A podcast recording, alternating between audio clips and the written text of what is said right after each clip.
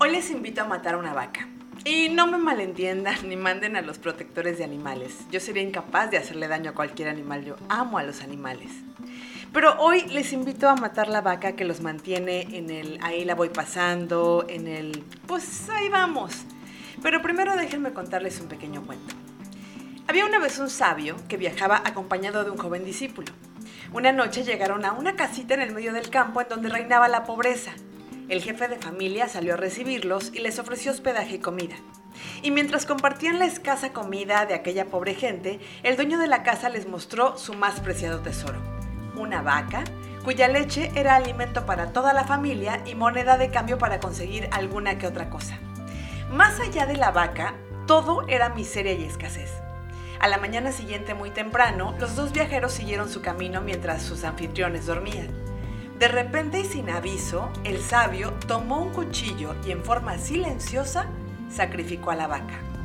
El discípulo quedó consternado y pidió explicaciones a su maestro, pero este se limitó a decirle que con el tiempo lo comprendería.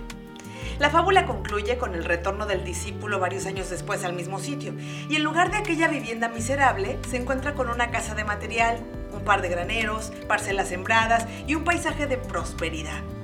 Nuevamente le ofrecen hospedaje y su sorpresa es enorme cuando ve que el dueño de la casa es el mismo que años atrás los había acogido, solo que esta vez en lugar de un hombre vestido con harapos, se encontró ante un granjero con buena ropa y aspecto saludable. Maravillado ante tantos cambios, el viajero se anima a preguntar cuál es la fuente de tanta prosperidad. Y el granjero responde, mi familia y yo vivíamos en la más terrible miseria. Apenas lográbamos subsistir gracias a una vaca que era nuestra única posesión. Su leche era nuestro único alimento y lo poco que teníamos para utilizar en algún trueque. Pero un día alguien la mató. Creímos que el mundo se acababa para nosotros. Nos desesperamos, pues pensamos que ya no podríamos alimentarnos. No tuvimos más remedio que canjear parte de la carne por algunas semillas y herramientas de labranza.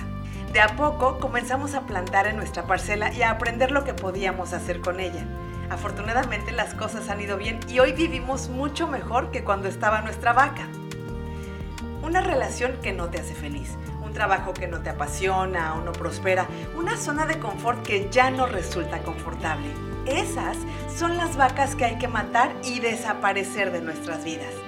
Porque a veces por miedo a lo desconocido, por inseguridad o simplemente por no saber, nos aferramos a las cosas, personas o lugares que nos brindan seguridad y comodidad, pero que no nos permiten crecer.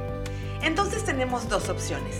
O las matamos nosotros mismos por mucho que nos cueste, o viene un sabio, que muchas veces es la propia vida y las mata por ti. Y ya sé que suena súper aterrador, pero las recompensas son enormes. Imaginen todo el potencial que pueden explotar.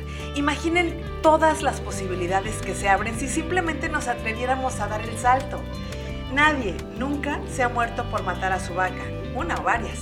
Al contrario, todas las personas que conozco que en algún momento de sus vidas han tomado la difícil pero determinante decisión de hacerlo, hoy son más felices, más prósperas, más completas.